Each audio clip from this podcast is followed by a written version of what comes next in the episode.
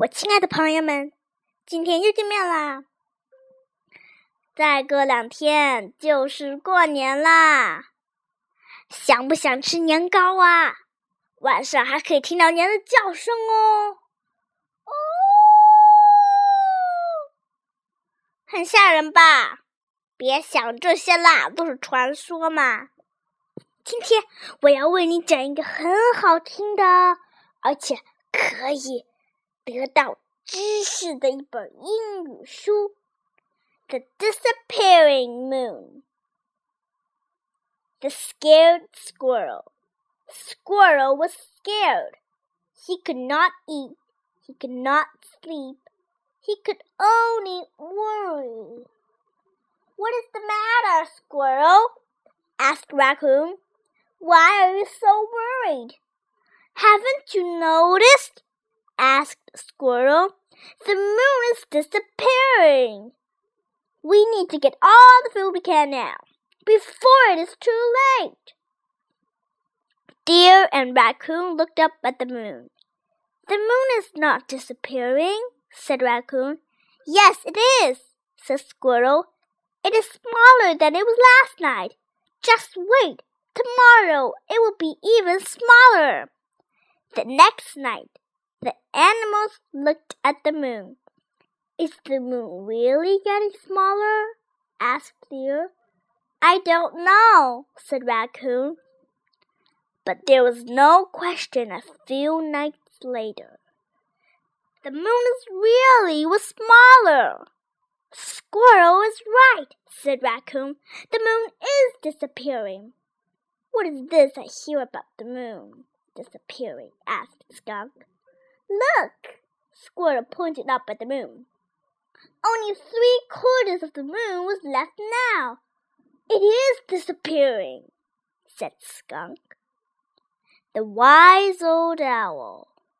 A few nights passed, and only half of the moon was left.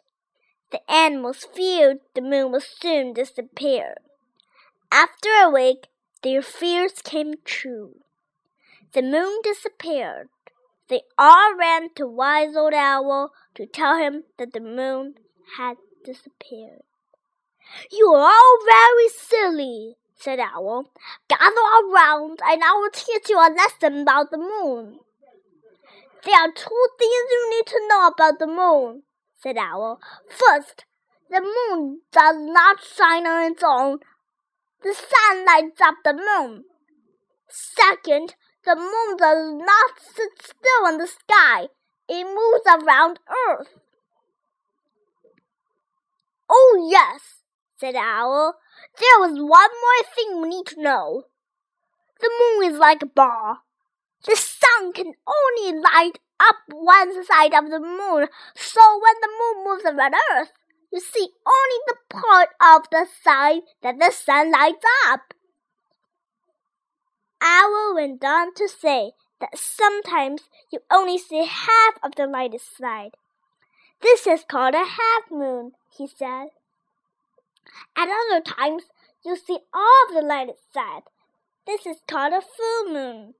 And sometimes you do not see the lightest side at all. You see the dark side. This is called the new moon. But don't worry, the moon will not disappear, said Owl. Soon after a new moon, you will see a small part of the light inside come back. The other animals began to feel better after listening to Owl's talk. A few nights later, after Owl's lesson, the animals were out playing. Squirrel looked up and saw a small silhouette of the moon Owl was right, Squirrel yelled. The moon is coming back. The moon grew bigger each night. Soon there was a full moon again. The animals had a full moon party. 大家好，晚安啦！下次再见。希望你喜欢我今天讲的故事哦。